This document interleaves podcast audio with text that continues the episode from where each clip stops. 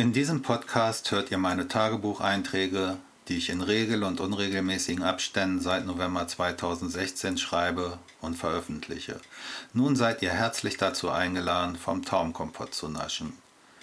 Depressive, hypomanische, manische und psychotische Schübe sind meine ständigen Begleiter.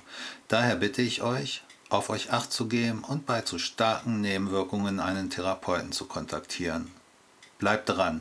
Ihr werdet erleben, wie aus einem psychisch erkrankten Menschen der Weltschriftsteller geboren wird. Lasst uns gemeinsam auf die Reise gehen. Kommt, wir feiern das Leben.